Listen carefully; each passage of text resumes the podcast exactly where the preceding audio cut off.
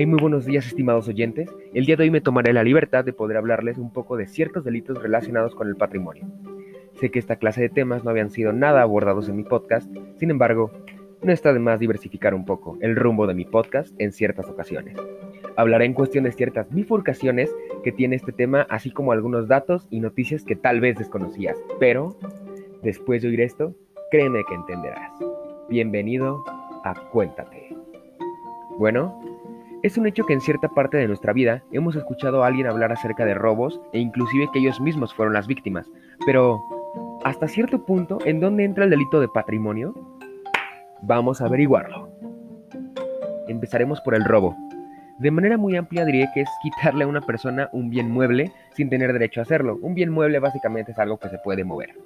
Este delito tiene diversas variantes, perdón, que consisten en los medios empleados para cometer el delito el lugar en el que se ve y en el que se comete el delito, la relación entre la víctima y el autor y principalmente el monto de aquello que le fue robado, básicamente cuánto te acaban de quitar.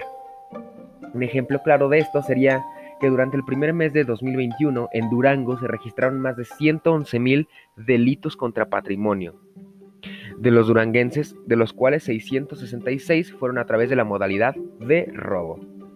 De esa cantidad, el secretario ejecutivo del Sistema Nacional de Seguridad Pública, o mejor aún, la CCNSP, informó que 217 fueron a, casa, habitación, y 13 consumaron con violencia y 214 fueron sin ella.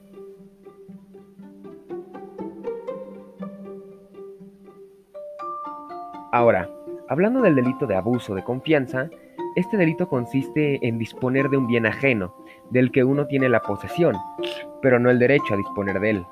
Es decir, no puedes ni cambiar su naturaleza, ni manejarlo o destruirlo. La verdad es que es un tema muy difícil de hacer, ya que, bueno, no se puede exponer a la luz con facilidad, evidentemente. Generalmente siempre es tratado con extrema mesura y seguridad.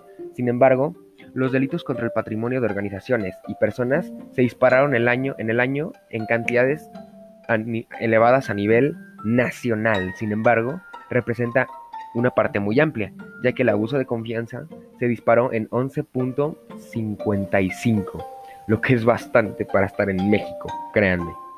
Seguido de esto viene el tema de fraude. ¿Alguna vez han sufrido un fraude?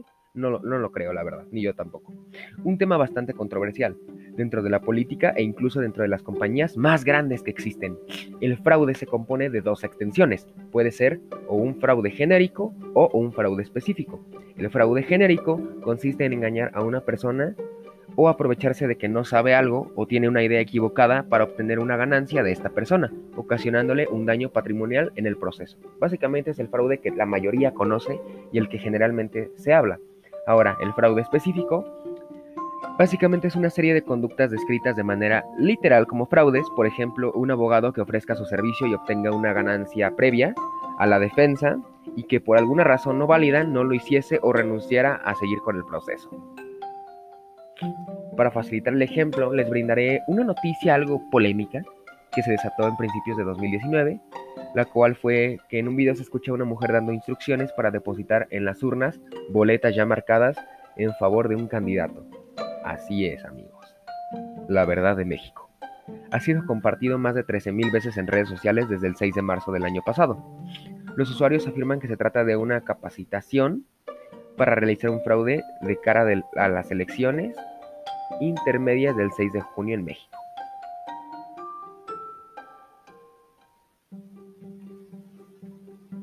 Después de un descanso de breve de 5 milisegundos, volvemos con más. ¿Alguna vez te has enterado de alguien que haya sufrido extorsión? ¿O a ti te ha pasado? Primero, hablemos de qué es la extorsión y cómo ésta se da en el país.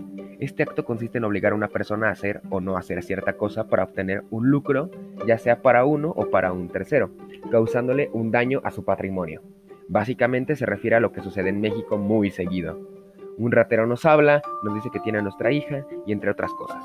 La verdad, algo ridículo considerando que no tengo ni la edad suficiente ni para registrarme en el IMSS, pero menos para tener un hijo. Pero sigamos hablando del tema, ya me perdí, perdón. El comisionado encargado de la dependencia, Rodolfo Cruz Nicolás, dijo que, que desde enero a marzo del 2021 se han atendido seis casos de extorsiones entre comerciantes y particulares. una cifra moderada en relación con el mismo periodo de 2020, donde se registraron denuncias a causa de esta incidencia. Es decir, vamos de mal en peor. Y claro, es entendible, estamos en COVID-19, todos queremos hacer extorsión. No, no se crean, eso es broma, ¿eh? Ahora, eh, es, desagradable, ¿no? Hablar de este, de este tipo de temas y más que nada porque son contra, contra la integridad de uno. Entonces, bueno, qué desagradable gesto por parte de las personas. En fin, ¿en qué seguimos? Ah, sí, el fraude familiar. Eh, esto sí se prendió. A mi juicio también debería ser considerado como fraude familiar que tus primos te ganen los terrenos de la abuela. Ah, cómo extraña esa casa en Perisur. Bueno, hablemos de, de este tipo de robo.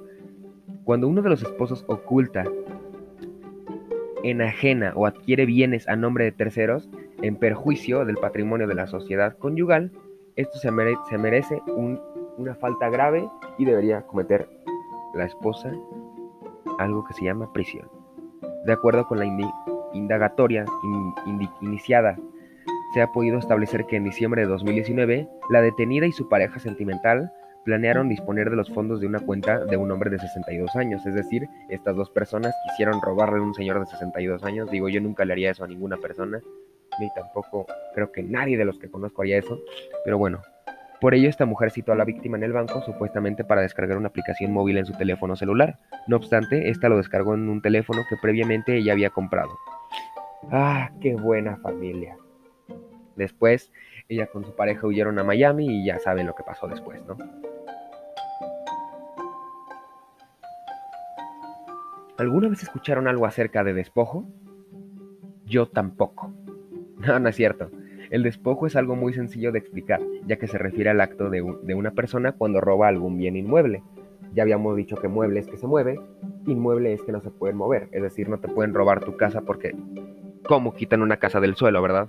Eh, entonces, a partir del año 2015, el delito de despojo de inmuebles o de aguas, como comúnmente se le llama, cobró mayor intensidad en Nuevo León, y al arranque de este año 2020, bueno, no en este año, sino el año pasado, se ubicó como el segundo en la historia de la entidad de este delito, solo por debajo del año 2018. De acuerdo a los datos que proporciona la Fiscalía General de, Justicia Estatal en su apartado, total de actos delictivos denunciados por este tipo, en los primeros tres meses del año 2020 suman en Nuevo León 229 casos de despojo e inmuebles, o aguas como se le refiere a este tipo de delito.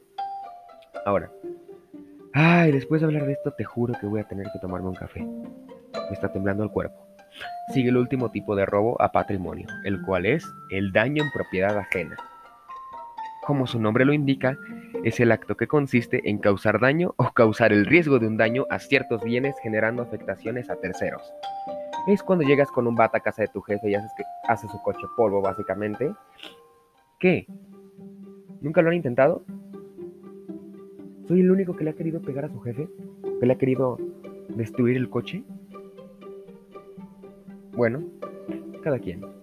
En relación a este caso, hubo un atentado contra una mujer el día 8 de marzo del 2021 en Tecax. Tecax, la verdad no tengo idea de dónde quede, sin embargo, creo que es un estado, por así, no, un estado, qué tonto me vi. Un municipio o no sé, una localidad, algo así deberá de ser. El hoy imputado acudió al domicilio de la víctima, con quien tenía una relación sentimental, sabiendo de las prohibiciones que tenía de no acercarse a su domicilio, ya que previamente él había golpeado. Qué descarado. En esta ocasión la amenazó con golpearla si no le abría la puerta, y como no obtuvo respuesta, rompió cristales y entró al domicilio. Sin embargo, la víctima logró salir por la parte de atrás de la vivienda y solicitó ayuda a la policía, que pasaba por el lugar. Con su autorización, los policías entraron al predio y detuvieron al agresor. Ay, Dios mío, cómo odio este tipo de personas. Ay, claro. Esto suena fuerte, lo que importa es que estas leyes se pueden aplicar libremente, ¿o no? ¿Qué? Todos estos delitos solamente se persiguen a petición de partes si el autor es familiar de la víctima y solamente se perseguirán los delitos de oficio de extorsión y fraude específico. ¡Oh! Vamos, viejo. Esto tiene que ser una maldita broma. Bueno, las leyes de mi México lindo y querido.